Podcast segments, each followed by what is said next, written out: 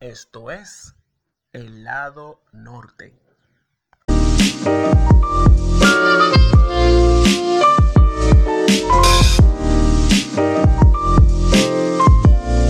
Buenas noches, buenos días, buenas tardes, Dios les bendiga.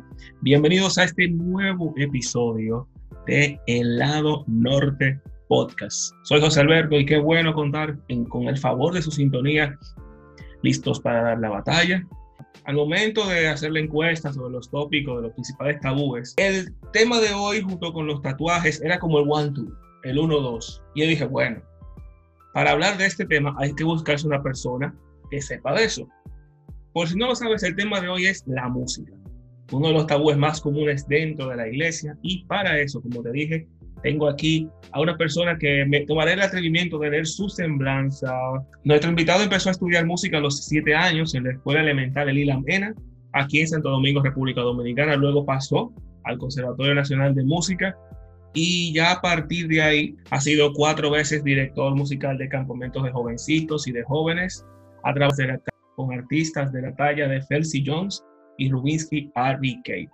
Actualmente obtenta, ostenta actualmente una licenciatura en negocios internacionales. Señores, para mí es un honor recibir en el lado norte, en este episodio número 30, y para hablar de música, a Josué Arcequies. Josué, bienvenido al lado norte. ¿Qué tal? Gracias, todo bien, gracias a Dios. Para mí un placer estar contigo, compartiendo acerca de, de lo que más amo, que es la música y sobre todo la palabra del Señor. Eh, reiterándote eh, mi agradecimiento por invitarme a tu plataforma y compartir este grato momento contigo.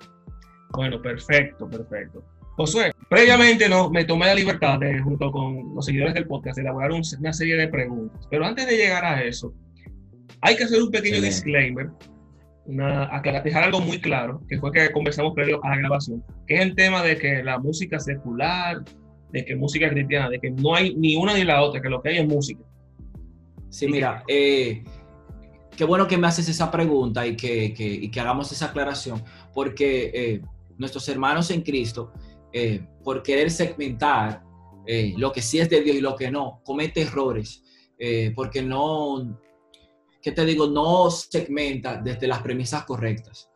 en primer lugar, tenemos que definir qué es música y podemos establecer que música eh, es la combinación de melodía, armonía y ritmo. Por lo tanto, un acorde X que demos en una canción es el, va a ser el mismo acorde que demos en, otro, o sea, el acorde X que demos en una canción cristiana va a ser, va a ser el mismo acorde que demos en una canción no cristiana. Por lo tanto, un acorde no, no, no, no tiene eh, eh, en sí mismo eh, eh, una doctrina, o sea, en sí mismo no, no, no posee una creencia, sino que simplemente son, son técnicas, es, un, como nosotros a veces le decimos, eh, o a veces en términos que utilizo yo, es un drive que utilizamos para llevar un mensaje. Pero la música en sí, o sea, no es cristiana, un acorde no es sacro porque sí, sino un acorde es un acorde, sea en una canción no cristiana o en una canción cristiana. Do mayor es lo mismo. en una canción de Ricardo Arjona o en una canción de Hilson United. Es lo mismo. Por eso es bueno aclarar que música es música, porque eh, los elementos que yo utilizo en una, en una canción cristiana para componer musicalmente hablando es el mismo que yo utilizo para una, para una canción que no es cristiana. Y también en ese mismo punto, fíjense que dice mención de canción. Yo lo veo desde, desde este punto de vista. Yo pongo eh, como, como cuando uno está elaborando una tesis, que uno va de lo general a lo particular. Yo veo la canción como lo general, como el todo, y la música como el particular. ¿Por qué? Porque una canción está compuesta por dos cosas. Música, que ya lo acabamos de definir, y la parte literaria, que es la letra. Entonces, sí podemos decir que una canción es cristiana o no, por la letra que contiene. Eso sí podemos decir que hay canciones cristianas y canciones no cristianas por el contenido, o sea, la letra. Contenido no, porque también la música es contenido, por la letra que contiene. Entonces, eso sí podemos decir que es cristiano, pero la música no. Entonces, fíjate cómo, cómo qué diferencia existe. el todo, que es la canción, que es el conjunto del contenido literario, el contenido musical y la música, que es un particular, que es, es una de dos, de dos eh, eh, llaves para poder hacer lo que nosotros, eh, lo que acabé de mencionar, una canción. Entonces, sí, sí hay canciones cristianas y no cristianas, pero la música en sí es música. Entonces, es bueno establecer esa diferencia. No, y qué bueno que quedó claro para, no, para que no se presten eventuales confusiones y que digan, no, que en el lado norte dijeron, no, no, no. Lo que con, este, con esta serie en general, nuestro interés es dejar aclarar dudas de que no, eh, de que no haya ese tipo de confusiones y, y, aportar un granito de arena. Josué, ¿te parece si entramos ya directo al tiempo de las preguntas? Sí, sí, no hay problema. Vamos a darle. Y bueno, la primera pregunta va muy relacionada, va muy relacionada a nuestro disclaimer. Y dice así, ¿qué tan importante es que la letra de la canción sea teológicamente correcta? es muy importante porque eh, como, como desde nuestro punto como cristianos, eh, debe, o sea, es, es, sumamente importante porque si llevamos un mensaje erróneo podemos confundir. Y, la, y nuestra función como artistas, como intérpretes de música cristiana, que estamos llevando un mensaje de salvación, debe ser claro. Entonces, si en una canción no utilizamos los elementos correctos para llevar el mensaje correcto, podemos crear confusión. Eh, por eso es importante, es sumamente importante que como artistas nos tomemos el tiempo de fundamentar nuestras canciones en, en nuestro manual, que es la Biblia. Eh, sonará cliché, sonará como, lógico, pero lógico que si tú vas a escribir una canción cristiana tienes que basarlo en la Biblia, sí, pero muchas personas utilizan frases y, hacen un copy pega y, y, y, cuando tú revisas el contenido bíblico que tiene, sus, sus simientes, son muy débiles, son muy vacíos y, traen mucha confusión. Entonces por eso es importante que teológicamente eh, la canción tenga, tenga, o sea, tenga un buen cimiento teológico. Eh, así como también, eh, aunque mencione a Dios o no, eh, debe, el mensaje debe ser claro. No puede dejarse interpretación del, del oyente. Que, que, también pasa mucho. Conocemos artistas que nos reservamos el nombre por, por un tema de ética, que, que escriben canciones que entre comillas son cristianas, pero el mensaje es tan general es tan universal que es aplicable a cualquier otra cosa. Y el mensaje de Cristo, el mensaje de Cristo, el mensaje de salvación, no puedes dejarse interpretación del oyente. Es un mensaje que tiene que darse claro, que tiene que, que, tiene que darse que, a, entender. Menciona el nombre de Dios o no. Conocemos artistas cristianos como Marcos Vidal, que son poetas, son, son filósofos, filósofos cristianos, que hay canciones que tú no escuchas el nombre, el nombre exacto de Dios, Dios Jesús, pero tú sabes que, que ellos están hablando de Dios porque eh, describen de manera perfecta lo que es Dios y la grandeza del Señor. Entonces, también eh, me, me, me es necesario también eh, invitar a mis compañeros artistas también a que debemos de tener cuidado al momento de escribir podemos, podemos eh, ser poetas, podemos utilizar, no necesariamente mencionar el nombre de Cristo, pero que el mensaje que vayamos a mandar sea claro y que se entienda que es de Cristo que estamos hablando, aunque no mencionemos el nombre como tal. O sea que... Y eso es parte también de tener una canción teológicamente correcta. Es perfecto. Entonces, eso es otra pregunta. O sea que yo como cantante cristiano no me puedo dar permiso de hacer una canción, vamos a decir, con recursos metafóricos o con una canción que, que, sea más que todo componer una canción que sea abstracta en su letra, aunque hable de Jesús. Sí se puede, porque yo puedo, de hecho, Marcos Vidal es un cantante que utiliza muchas metáforas eh, en sus canciones, pero tú estás tan claro de que él está hablando de las maravillas del Señor, de las cualidades de Dios, o sea, él no te lo deja interpretación, él te... Él, él te utiliza figuras, figuras eh, literarias para hablarte de Dios, aunque no te lo mencione directamente. Sí lo podemos utilizar. A eso, a eso hacía referencia. Sí, pero, lo que, lo, sí. pero eh, eh, te, lo, te, lo, menciono porque quizás uno, tú o yo que conocemos a Marcos Vidal y conocemos el tipo de personas, de canciones, bueno, su persona, sabemos, que, y el tipo de canciones que hace, nos daría igual, perfecto. Pero al que no conoce de Marcos Vidal, se encuentra con una canción que en vez de hablarte de Dios, de, claro y pelado, te vienen y te dicen, no, que en la montaña, que en el desierto, que en la montaña yo pasé, que esto y que lo otro, y, que, y se queda pensando, ven acá, ¿es una canción de amor o tú me estás hablando del Señor? Entiendo, por eso, por eso también hay que tener un balance. Y entiendo tu punto y, y es cierto. Eh, debemos de tener varios puntos claros. Cuando tú escuchas una canción, lo primero que tú tienes que conocer es eh, el, el, artista per se. ¿Cuál ha sido la línea que el artista, por lo menos, tal vez uno como músico es muy detallista al escuchar a un artista, pero eh, yo invito a que el que sea cristiano, no, que vaya a escuchar una música, sea de un artista cristiano o no, se tome el tiempo de ver cuál es la línea de ese artista, usualmente de qué habla ese artista y usted se va a dar cuenta qué mensaje lleva ese artista. Eh, porque podemos escuchar eh, muchas bandas y me gustó tal canción, pero tú no sabes a qué obedece esa canción o por qué el autor de esa canción quiso decir eso en esa canción.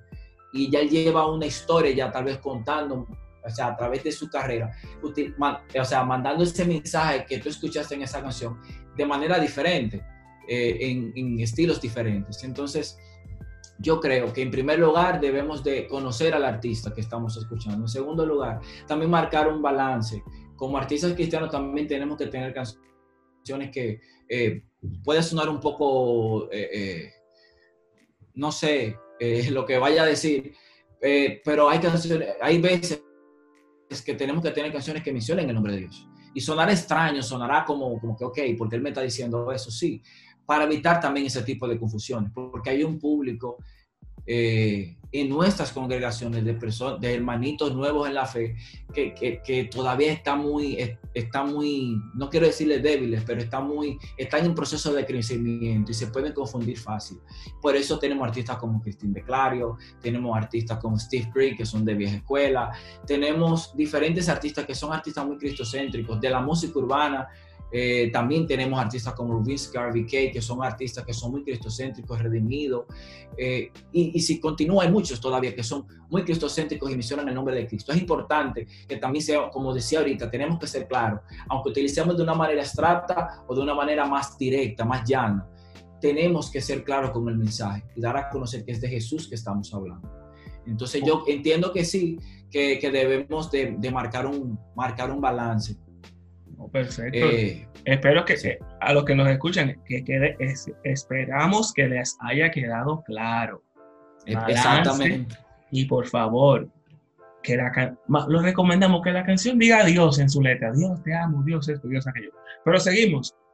José, tú me diste un spoiler, un adelanto de una de las preguntas que viene ahora y vamos a saltar directamente para allá. Y, sí. y es inevitable hablar de música urbana, pero hay que hablar de la música urbana. Y dice esta siguiente, pregunta, dice esta siguiente pregunta. ¿Es cierto que la música urbana no es de Dios? Eso no es cierto. Todo, todo lo que está creado debajo del cielo pertenece a Dios. Lo que, lo que no sería de Dios es el mal uso que se le da. Ahí que está el problema. Ahí que radica el problema con muchas de las cosas que, que nosotros vivimos a diario, que posiblemente eh, la intención con la que se creó un género musical, un aparato electrónico, por salirme un poquito del tema, eh, no sea mala, pero el uso que yo le doy, ahí es que está el problema. La música urbana es una expresión artística como cualquier otro género. Un, un, un género que, que, no, que no sigue, que no, que no tiene un reglamento, no sigue reglas. Eh, un, un, género que se destaca por tener un estilo muy libre una forma muy irreverente de decir las cosas, pero, pero cuando me refiero a irreverente, no, no una de, o sea, no de manera tan, no de manera irrespetuosa, sino de manera, eh, vamos a decir, eh, más clara, que no, no, no, es tan, no, no es tan formal, pero es un, es un género que llega y es el género que está, que, que ha acaparado los últimos 10 o 15 o 20 años. Eh, la, sí, la, vamos a decir, el, el, público, el público joven. Y, y, es una realidad que tenemos que reconocer. Que damos gracias a Dios que tenemos exponentes eh, de la música urbana, eh, cristianos que están marcando, eh, están marcando, vamos a decir, un antes y un después en la música urbana. Y, y muchas personas están llegando a los pies de Cristo a través de ese género musical. Exacto.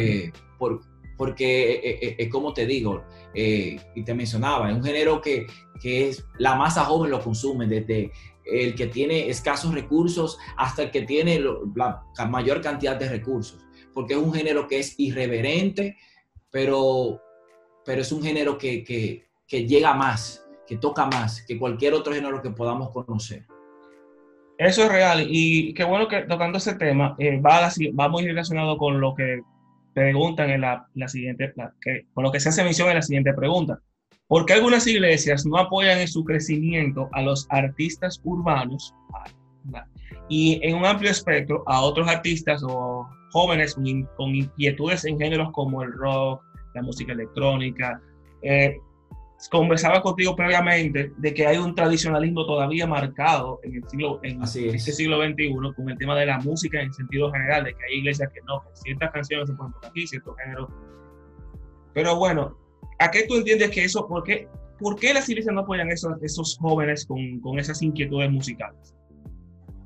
Efectivamente, por lo que mencionaba, por el tradicionalismo, por la, por la cultura que todavía algunos de nuestros amados y queridos hermanos ostentan todavía. Eh, es penoso que no entendamos que, el problema no es la expresión artística, el problema es cómo se lleva el mensaje. Eh, yo entiendo que, que, en todo género siempre hay, siempre hay uno que, que, es la nota discordante, pero no pueden, pero por uno no, no, pueden, no pueden pagar todos. Entiendo que, entiendo que la iglesia debe de crecer eh, en ese aspecto, eh, de entender que, la, que, que, que no podemos estar condenando expresiones artísticas por el simple hecho de porque fulano de tal hace tal cosa, porque fulano de, que no es cristiano hace eso y porque supuestamente es primero, eso es mentira.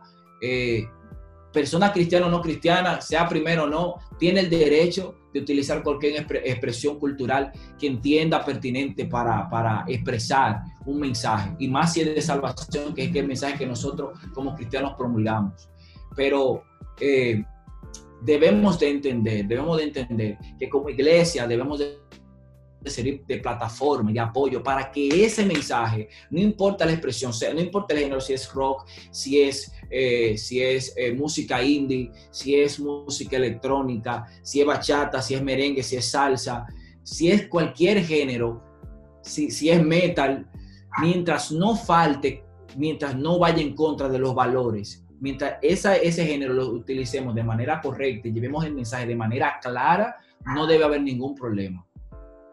Claro, claro está. Cada género tiene, tiene su espacio, tiene su espacio de, pero, pero eh, eh, entiendo que debemos de evolucionar y que la iglesia debe de, debe de seguir sirviendo como plataforma para esos géneros. Y hay, algo importante, añadiéndole a eso, cada género tiene su público. Así es. aún dentro de la iglesia, cada género tiene su público, porque, ok, uno siempre ha asociado la música urbana a los sectores marginados. Eh, Así es. Eso para mí es una concepción totalmente errónea, porque dentro de la dentro de esos sectores hay gente que consumen otro tipo de género. O sea, y también dentro de la clase media hay personas que te consumen rock, que te consumen electrónica, que te consumen diversos géneros, que si tienen esa inclinación no hay por qué cortar el paso de que no, eso no es de Dios, eso es del mundo, eso Óyeme, lo que... Quizás... eso, es un error, eso es un error, sí. No, y que como quiera que sea, eh, ya la generación, la generación actual ya eh, está rompiendo con esos paradigmas. Ya sí hay, ah, se, usan esos géneros y se les llega, se, componen canciones con mensajes cristocéntricos y se llega a ciertos grupos, a ciertos estratos. Y muy de acuerdo con lo que tú dices, estamos en un tiempo en que la iglesia, el mensaje tiene que ser llevado en toda forma, a todo color, a todo volumen y en todo género musical. Así es. Josué, seguimos con esta dinámica de preguntas y viene la siguiente. ¿Cuál es la mejor plataforma en la actualidad para el negocio de la música?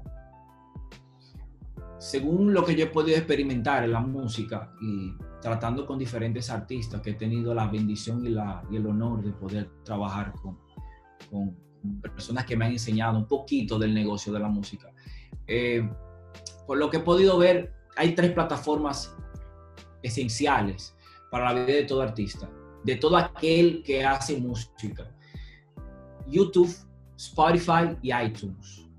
Eh, son de las plataformas que contienen mayor tráfico, eh, principalmente las dos primeras que mencioné, YouTube y Spotify, tienen un tráfico enorme y para cualquier artista de cualquier género es una plataforma que te va a permitir eh, subsistir en la música, eh, te va a permitir dar a conocer tu música a personas que posiblemente no escuchan, no escuchan ese tipo de género, como tú mencionabas, rock.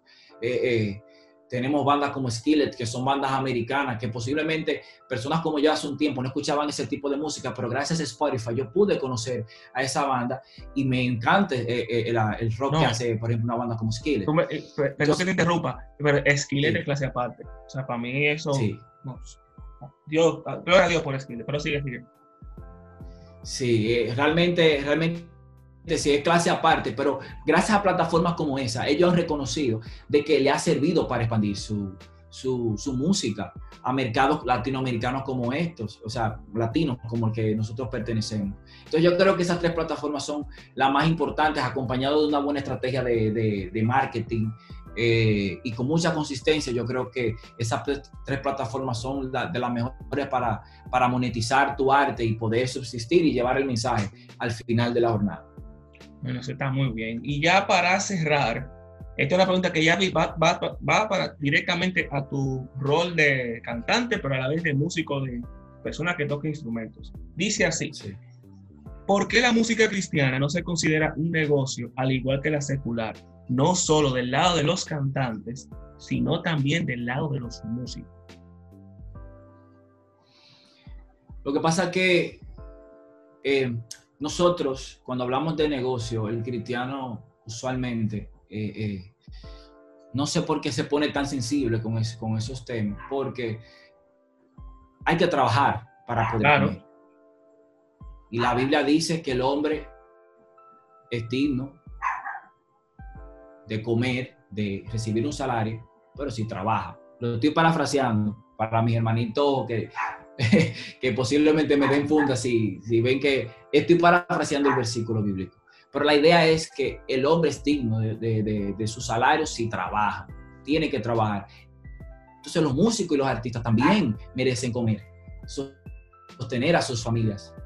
También eh, eh, para poder llevar el mensaje se necesita eh, conocer, se, necesita saber monetizar ese arte. Eh, una vez mi papá me enseñó que pasión deja de ser pasión si tú no, si tú no sabes monetizarla.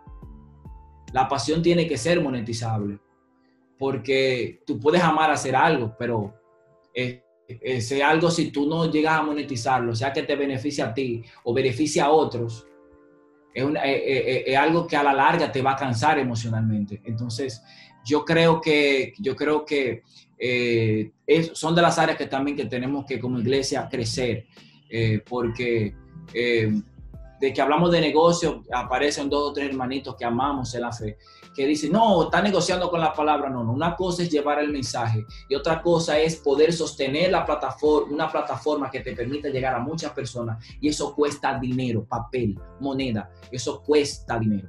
Entonces, para eso se necesita, monetizar, el arte. Hay una frase que Rubinski dice en, una de sus canciones, que esto es sin fines de lucro, pero se necesitan los lucros para los fines. Nosotros como artistas no hacemos, hacemos esto primero porque lo amamos. Segundo, eh, pero en primer lugar porque amamos a Dios, luego porque amamos lo que hacemos y en tercer lugar porque queremos llevar un mensaje.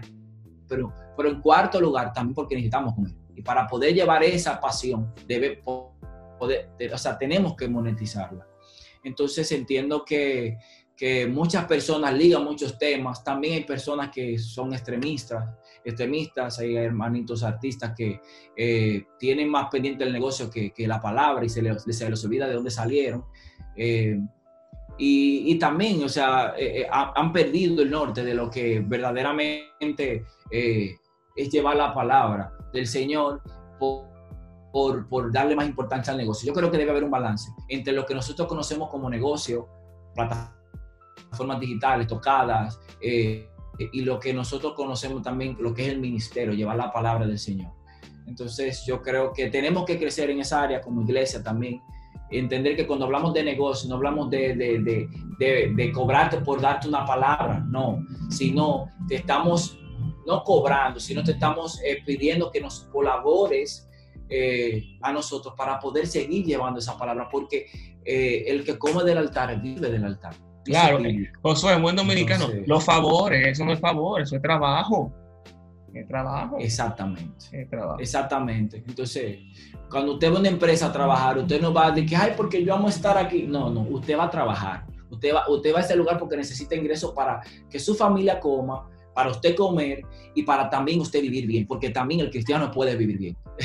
Entonces, eh, entiendo que sí, que eh, por eso lo satanizan, porque al, al, nuestros hermanitos no todos conocer lo que, a lo que se refiere el negocio de la música, satanizan lo que hablábamos ahorita, quieren sectorizar todo. No, porque un cristiano no puede. No, no, no es que no puede.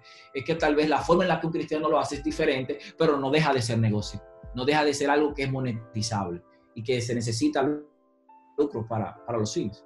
Bueno, perfecto. Eso yo creo que eso ha quedado claro. Josué, ya para cerrar, que nos queda poquito tiempo, para cerrar, eh, breves palabras finales. Sí, eh, invitar a, mí, a mis amados hermanos que, que no nos olvidemos de que estamos viviendo en tiempos difíciles y que una de las formas de, de, de, llevar alegría a los hogares es a través del arte, través de la música. Yo invito a todo aquel que sepa hacer algo para el Señor, que, que utilice sus redes sociales y compártalo. Usted no sabe cómo usted, cómo usted impacta la vida de alguien. Hágalo, lleve la palabra del Señor como usted lo sabe hacer. Usted predica, utilice sus redes sociales y predique. Usted es músico, haga covers, cante, suba contenido porque eso va a hacer que eh, estos días tan difíciles que hemos estado viviendo ya este último año sean un poco más ligeros. Y sobre todo, eh, enfoquémonos en agradar a Dios en cada cosa que hagamos. Eh, muchas personas a veces le dan más importancia al arte que, que, al mensaje mismo. Debe haber un balance. así que nada, yo bendigo la vida de todo aquel que esté escuchando este, este, hermoso podcast y de verdad les invito a que mantengamos la palabra de Dios en alto y compartiendo a aquellos que necesitan a través de lo más hermoso que Dios nos, ha dado, que son las artes, especialmente mi, mi área, la música. Así que les bendigo en el amor de Cristo.